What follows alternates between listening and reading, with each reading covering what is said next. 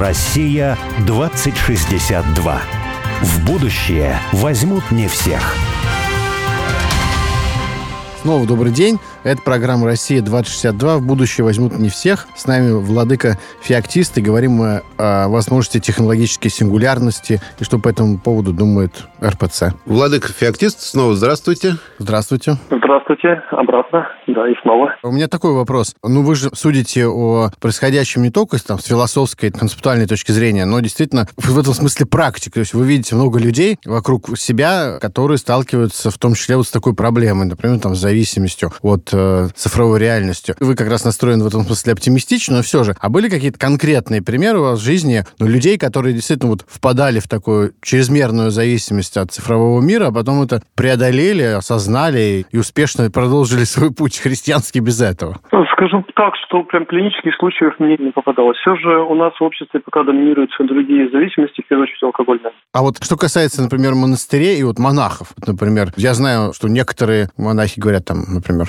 телефон не нужен вообще, или кто-то там только кнопочный использует, а кто-то говорит, нет, вот я должен общаться с паствой разными способами, ну, и поэтому использую интернет. Ну, я на фоне бывал и тоже сталкивался там с какими-то разговорами, такими спорами, что ли, и были монахи, которые говорили о том, что это вообще нам это не надо, и это только вредит, кто-то, наоборот, говорил, что это важно. Вот в, если про монашескую среду говорить, насколько это дебатируется, это вопрос, и как, есть ли какое-то общепринятое мнение? Общепринятое мнение у нас выражено в документах, соответствующих церковных, да, но документы имеют такой общий характер. Нельзя забывать, что монастыри все очень разные, и монастыри несут разные служения, общественные в том числе. А у них разные уставы. Да, есть некий типовой устав, есть некий общий, но есть внутри этих общих и определенные внутренние особенности. Есть монастыри, которые полностью там сосредоточены на миссионерском делании, где много паломников, соответственно, много общения с паствой необходимого, необходимость проводить экскурсии, устраивать какие-то мероприятия и так далее, и так далее, и так далее. Плюс у каждого конкретного монаха тоже есть свои послушания. Есть те послушания, которые, в общем-то, в рамках которых не подразумевается использование телефонов или социальных сетей. Ну, просто этого не надо. Есть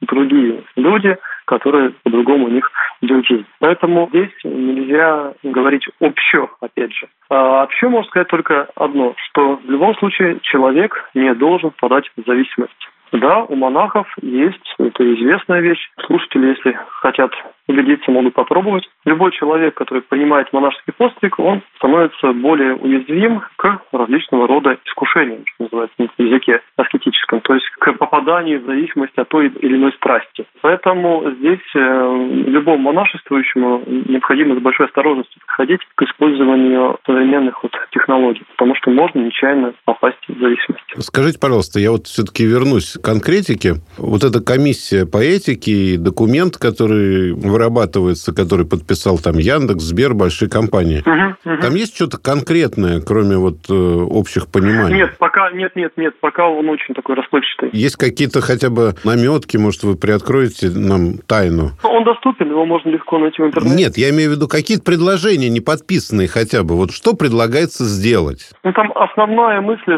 что человек не должен страдать, да, то есть эти технологии не должны быть во вред человеку. Это основная мысль, она выражена пространно и разными способами, вот, рассматривать с разных сторон, но основная идея такая. Есть какие-то конкретные меры, которые хотя бы кто-то предлагает? Не Нет, в этом может документе. Быть, может быть, у владыки есть мысли на этот счет. Какие конкретные меры нужны? Вот как вы думаете? Вот если бы вы были э, хозяином этой ситуации и написали бы этот документ, может быть, туда можно было бы сразу от вас какое-нибудь конкретное предложение внести? И вот есть вот, э, например, зависимость от алкоголя, да? Вот конкретные мысли. Давайте алкоголь не рекламировать по телевизору, по радио. Не Давайте запретим. какое-то время, после девяти вечера. Да, да.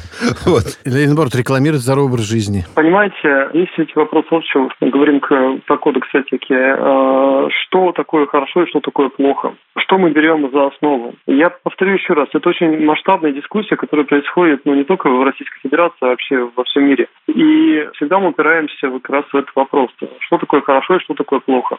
Какую этику, этики разные бывают, какую этику мы берем в качестве базы? Какую? Ну, вот христианскую. Христианскую. Хорошо, государство с вами не, не будет согласно. Потому что с точки зрения государства хорошо то, что государство считает таковым. И это нормально. Своеобразная, но это этическая система. А что такое государство? В данном случае вот государство это бюрократия или государство это народ, например? У государства есть э, свои цели. Нет, ну это я имею в виду вот э, та машина, которая делает нам жизнь приемлемой. Ну, то есть бюрократия. Нет, нет, ну, система, которая, ну, мы платим налоги, да, нам чинят дороги, армия обеспечивает защиту, что-то еще, там, здравоохранение и так далее, так далее, так далее. Вот это вот машина. У нее есть свои задачи. Но я сейчас не хочу про государство говорить. Я все же про этику. Когда мы говорим христианское, замечательно, но у нас есть много людей в России, которые не разделяют христианскую этику. Они атеисты, или они мусульмане, или они буддисты, или они иудеи и так далее а они тоже полноправные граждане. Поэтому я повторюсь, мы вот в это упираемся. И следующий вопрос. Есть этические задачи, которые по-разному решаются в разных этических системах. Известная задача там вагонетки, она по-разному решается, повторю еще раз, то есть христианами иудеями она решается одним способом, буддистами совершенно другим способом. Ну, задачу, думаю, все знают, да? Нет. Такая, в зубах завязла. С вагончиком, который идет по рельсам, и развилка, и к, к одним рельсам привязано там три человека, к другим один человек. И, внимание, вопрос, куда надо направить вагонетку. Я такого не слышал ну, тоже никогда. Кто-то должен погибнуть. То есть есть разные вариации этой задачи. Там прям, ну, можно в Википедии почитать, большая статья, и только разные вариации задачи. Кто должен умереть, ребенок или пожилой человек? Здоровый или больной? Тонкий или толстый? Всегда кто-то должен умереть, и надо сделать выбор, кто умрет. Так, и как решается? Я повторю, в зависимости от этической системы. Ну, хорошо, вот как? Как буддисты решают? Буддисты, ну, для, для, для, для буддистов понятно. То есть э, должен умереть менее полезный для общества человек. Так. Для христиан эта задача мега сложная, и она просто ставит нас в тупик. И у нас, вне зависимости от того, человек грешный, больной, старый, молодой или что-то еще, человек, любой человек, у нас у всех равное достоинство. Мы невозможно сделать выбор, просто невозможно. Иудеи идут по пути меньшего вреда. Если мы говорим 3 и 1, то 1, потому что меньше, чем 3. Там простая математическая логика. А теисты как идут? А я не знаю, честно говоря. Это я, только в рамках религиозных систем могу говорить. Я думаю, что атеистическая нормальная концепция будет близка все же к иудейской, к тому, чтобы убирать меньше вред, меньше зло. Ну хорошо, это этически как бы понятно, вот эти развилки, можно долго о них рассуждать, но звучат ли конкретные предложения? Или у вас, может быть, есть мысли о конкретных предложениях? Вот что можно у сделать меня... конкретно? Да, хорошо, я, я, я пытаюсь ответить кратко. Нет, пока мысли не звучат, потому что и у меня тоже ответов пока нет. И повторю, ни у кого ответов нет. А вагонетка-то ни катится? у кого. Вагонетка катится. Вагонетка катится, ответы сейчас ищутся, они будут найдены. Пока нет. Я вот скажу, как э, пользователь, я сейчас не хочу никакую компанию там позорить, но из вами перечисленных компаний, ну, я пользуюсь их продуктами, условно говоря. И ой, вагонетка катится, я скажу. Там дело в том, что этот э, документ, он не имеет э, характера такого, как директивы жесткой, да? Это просто вот то, что нужно иметь в виду. А как они будут иметь в виду? А да? никак. Это уже большой вопрос. Повторю опять же, каждый человек благом называет что-то свое. Нас благо не равны. То, что считаем даже мы с вами втроем, мы благо понимаем по-разному. И нам будет довольно сложно договориться. То есть мы можем договориться о благе лишь в рамках какой-то одной задачи на небольшом пространстве. Именно поэтому, кстати, мы в нашем проекте «Россия-2062» говорим о локализации против глобализации. Потому что вот когда есть что-то конкретное, то можно договориться. А когда подписываются этические кодексы, на мой взгляд, в общем, это пока ни о чем. Пока ни о чем. Но я, я же не говорю, что работа завершена. Я постоянно говорю, что работа продолжается. Она идет. Да, пока еще вот она в такой фазе размытой очень. В фазе ни о чем. Но это не означает, что она не будет завершена. А будет завершена. А я вот вспоминаю историю, которую как-то прочитал. Тема близкая нас во всех, во всех смыслах. Про еретиков Силиконовой долины Оказывается, есть такой даже термин, именно вот на английском языке, как это называется, еретики Силиконовой долины. Это значит те люди, которые участвовали в создании каких-то технологических гигантов, там, Гугла, Фейсбука, вот, и так далее. И раскаялись. Ну, ну, в каком-то смысле. То есть они даже, на самом деле, могут продолжать какую-то свою деятельность в этом направлении, но в личной своей жизни они э, ведут какое-то нормирование. Ну, или даже, можно сказать, какой-то особый путь выбирают. Например, я вот сейчас могу приврать, ну, какой-то там один из э, то ли создателей Фейсбука, то ли какой-то такой корпорации большой, ну, не самый главный, но вполне значимый персонаж, он, значит, вот рассказывал о том, что в его доме там настроен так интернет, что вот он работает там что-то с 10 утра до, по-моему, 7 вечера. И вот в это время, ну, как бы все могут пользоваться по своему усмотрению, дети там и взрослые, а в другое время его просто нет. Нет никакой связи, ничего не работает. Это в каком-то смысле реализация, да, какого-то конкретного хода в рамках конкретной одной семьи какой-то. И таких людей там, ну, какое-то количество уже, даже среди вот таких вот известных топ-менеджеров или создателей технологических гигантов, и их вот обобщенно называют еретиками Силиконовой долины, которые внедряют какие-то нормы поведения, нормы безопасности, что ли, технологической, такой цифровой гигиены по отношению к себе, к своим близким, э, к своим родным, в первую очередь, наверное, иногда в какие-то даже стартапы там могут это внедрять. То есть это, наверное, вот иллюстрация того, что люди, которые внутри вот этого явления, которое мы обсуждаем, они, может быть, гораздо более остро даже это воспринимают и вводят какие-то довольно жесткие нормы. Я понимаю даже по своей семье, что если я пытаюсь как-то ограничивать интернет, там, давайте вот после такого-то времени, 9 вечера, например, будем выключать. Все мои попытки, на самом деле, всегда обламывались. То есть они реализовывались на несколько дней, может, больше. Но всегда это как-то встречало какую-то партизанскую войну и диверсии. А вот и заканчивалось все ничем. Я не мог это удержать. Но, с другой стороны, вот когда-то оружие, например, продавалось везде, или кокаин там, да, вот. а потом вот и государство взяло под контроль, сказало, нет, тяжелое вооружение вообще не будет продаваться, автоматы тоже, не знаю, а остальное, гладкоствольное оружие нарезное, там, винтовки только охотникам по предъявлению документов. Вот, может быть, вот в этом направлении имеет тоже смысл думать, потому что, может быть, нужно цифровой мир и цифровые какие-то блага прямо ограничивать на уровне, условно говоря, интернет в мире только в это время работает там, ну или условно маленьком локальном нашем мире. Вот вплоть до этого стоит идти? Нет, не нет? думаю, не думаю. Там потому что есть э, три субъекта этики машинной. Это этика пользователя, этика разработчика, этика самих систем. То, что вы сейчас рассказали, вообще, вы сказали про ружье, там, алкоголь, что-то еще. Ну, можно вспомнить что-нибудь более безобидное. Например, конфеты. Любой ребенок хочет есть конфеты бесконтрольно много и сколько угодно. От него прячешь, он их находит. Э, и вообще к сладкому дети очень тянутся. Ничего с этим не сделать. Но потом, когда они вырастают, в этот момент начинают понимать, даже если они любят по-прежнему сладкое, начинают понимать, что это не совсем полезно. И начинает сознательное ограничение. Ты сам себя ограничиваешь. И здесь происходит, мне думается, то же самое. Да, дети сильно там подсаживаются на интернет и связанные с с этим возможностями. При взрослении в какой-то момент понимаешь, что тебе это не нужно, тебе это мешает, тебе надо это ограничивать, и начинаешь ограничивать. Это нормальные этапы. Просто э, мы привыкли, что это работает в отношении там сладости. Ну вот сейчас еще интернет у нас пришел. И я не знаю взрослых людей, там, скажем, вот моих ровесников, 40-50, да, которые были бы прям зависимые. То, что в детстве не было. Хорошо, у меня есть там девочки, там, 20 лет. У меня много молодых знакомых, э, которые тоже от этого не страдают. Они понимают, что это вот мешает, соответственно, надо с этим бороться.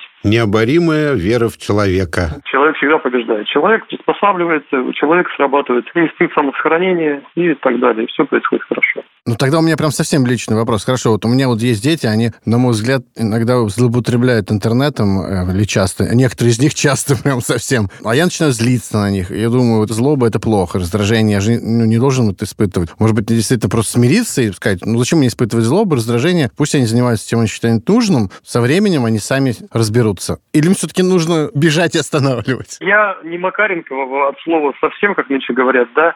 Я вообще не Макаренко, в общем.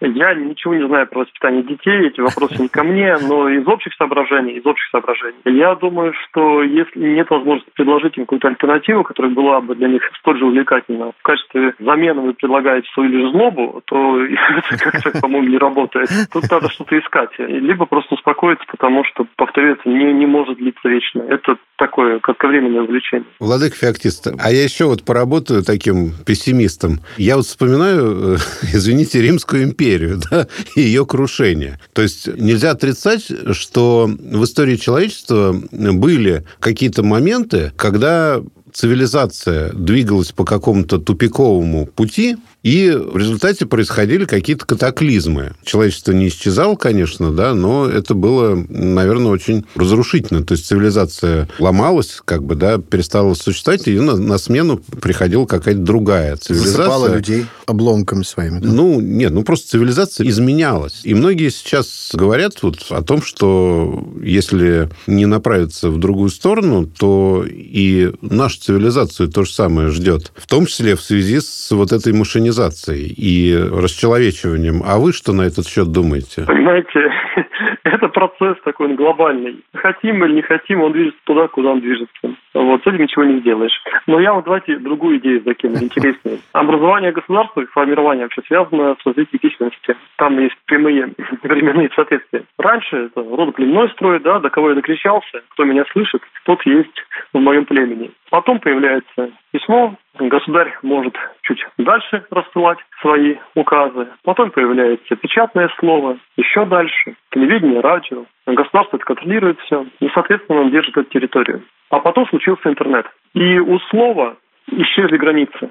Я пишу в Фейсбуке, через там несколько секунд меня может прочитать любой человек в любой точке мира, где не заблокирован Facebook. Запрещенный, кстати, в Российской Федерации. Ну, или какую-нибудь другую социальную сеть возьмем, не менее одиозную, неважно. Важно то, что сегодня слово, оно границы теряло. И это означает неизбежно, если мы посмотрим назад, что будет происходить какое-то переформатирование. А вот какое оно будет, это никто не возьмется предсказать.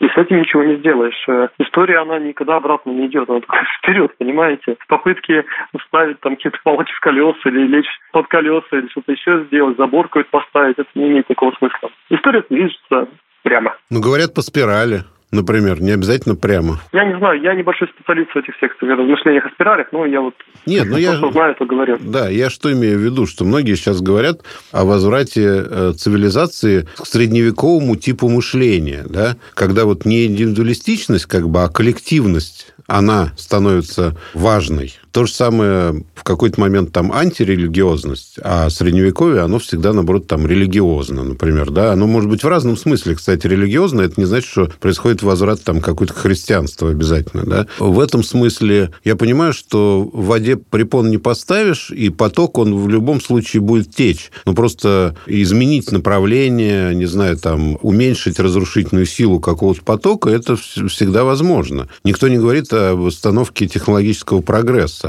Просто интересно, каким образом можно остановить вот разрушительную силу того же самого технического прогресса. В конце концов, вот э, с алкоголем пытаются и с наркотиками, но ничего пока не получается, да? А почему? Мне кажется, есть и примеры оптимистичные вполне. Да? С наркотиками, с алкоголем, конечно. Понимаете, даже я возглавляю епархию Переславскую, да, и как я могу остановить алкоголизацию на территории Веренной епархии? Самый действенный способ – это самому воздержаться и подавать пример счастливой, полноценной, красочной, интересной жизни без каких-либо допингов. Так и здесь. Это ответ он на все эти вопросы. Ну, хочешь остановить тлетворное влияние технологического прогресса, так ну сам ему не поддавайся, оставайся аналоговым. Пиши ручкой, пиши письма на бумаге. Сам не попадает в зависимость показываю, как можно без этого. Вот меня очень, Борис даже замечал, меня беспокоит, у него была паства вот в этой запрещенной сети из 10 тысяч человек. Вот, и он снес это приложение у себя в телефоне и, и покинул ее. Что вы посоветуете? Олег переживает да, да, больше, да. чем я. Ему надо вернуться и сеять доброе вечное? Или молодец, своим примером показываешь, как нужно уходить? На самом деле, очень, очень красиво и правильно, в том смысле, что я сейчас даже не говорю про запрещенную сеть, не запрещенную, там сама возможность, что ты можешь это сделать, нести приложение, несмотря на то, что там много информации на подписчиков и так далее, что это годами такая заработанная аудитория, и как-то из этого особо не переживать, это говорит о том, что человек не имеет зависимости, и это хорошо. Вот, вот как раз э, сейчас мы вот у нас была возможность проверить на личном уровне, я имею зависимость или не имею зависимость. Так что, Олег, я показал пример. Можешь возвращаться. А, ты показал, что не имею, можно пользоваться. Да, да, да, можно опять выпить. Нет, ну надо сказать, что я более активно стал Телеграм использовать, а вот Инстаграм, Фейсбук, да, тут, тут с момента Великого Поста вышел оттуда, думал, может, после Пасхи вернуться, но потом как-то так хорошо было, думаю, наверное, пока не надо возвращаться. Вот, вот, понимаете, вот хорошо, именно хорошо. Это вот ключевое слово, когда понимаешь, что хорошо сидеть вечером у камина, читать книжку бумажную, сидеть там в комментариях каких-то переписываться с какими-то непонятными людьми, это вот нехорошо.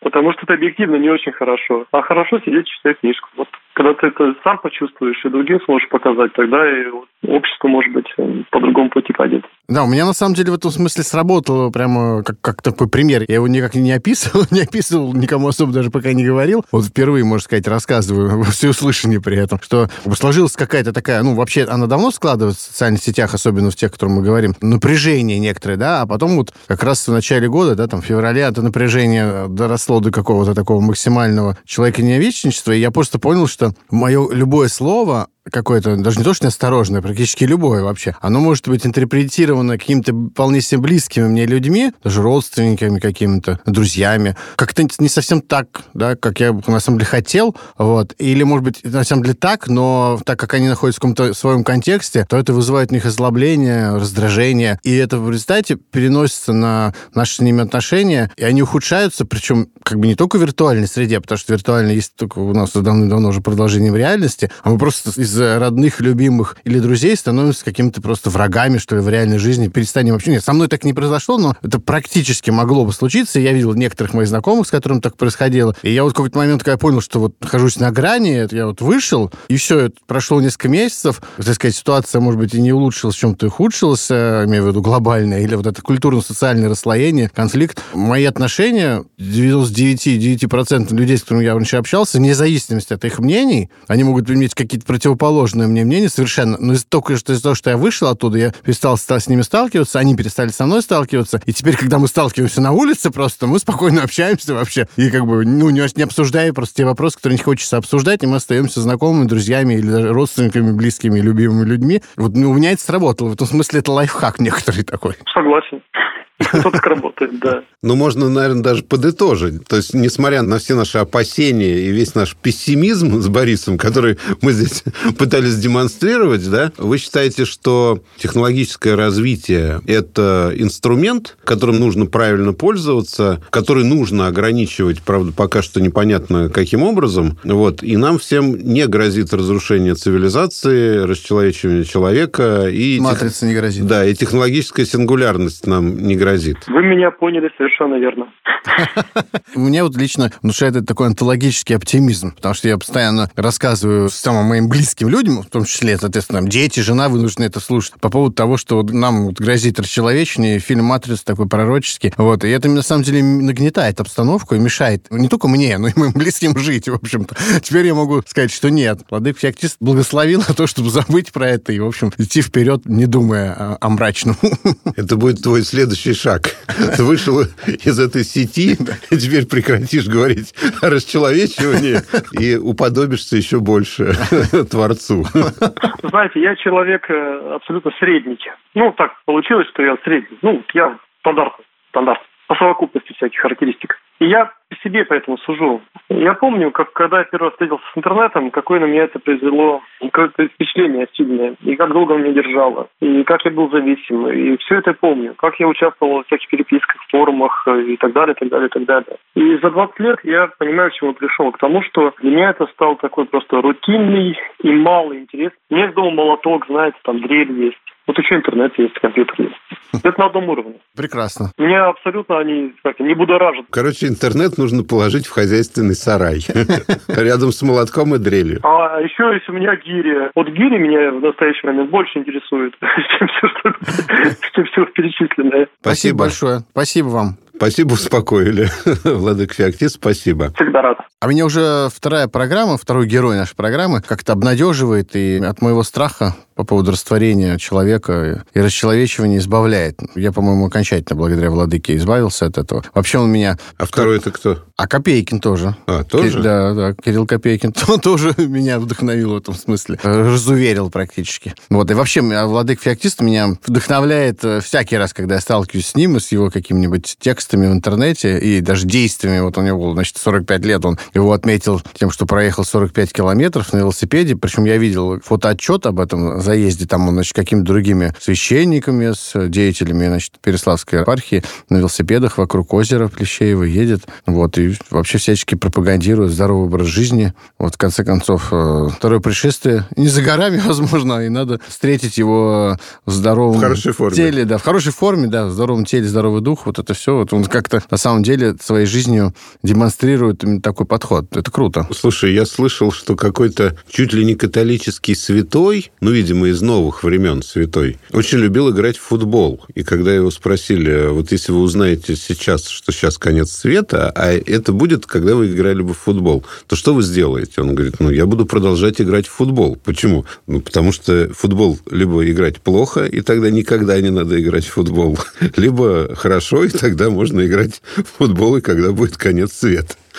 Вот. Ну, а э, если серьезно говорить, то, в общем, мне кажется, что недаром тебя вот отец Кирилл Копейкин и владык Феоктист как-то избавляют от страхов, потому что, в принципе, христиане, вот мой личный опыт, и вот мусульмане, на самом деле, такие верующие по-настоящему, да, они очень позитивные люди. То есть они понимают, что жизнь трагична, но при этом они понимают, что эта трагедия ну, заканчивается... Хорошо. Да? Хорошо, да. Есть не комедией, но хорошо.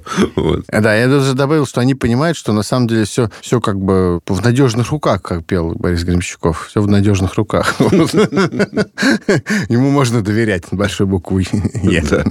Спасибо тебе, Олег. Спасибо Владыке, который у нас был. Всего доброго. До встречи через неделю. Все в наших руках. До встречи. Россия 2062.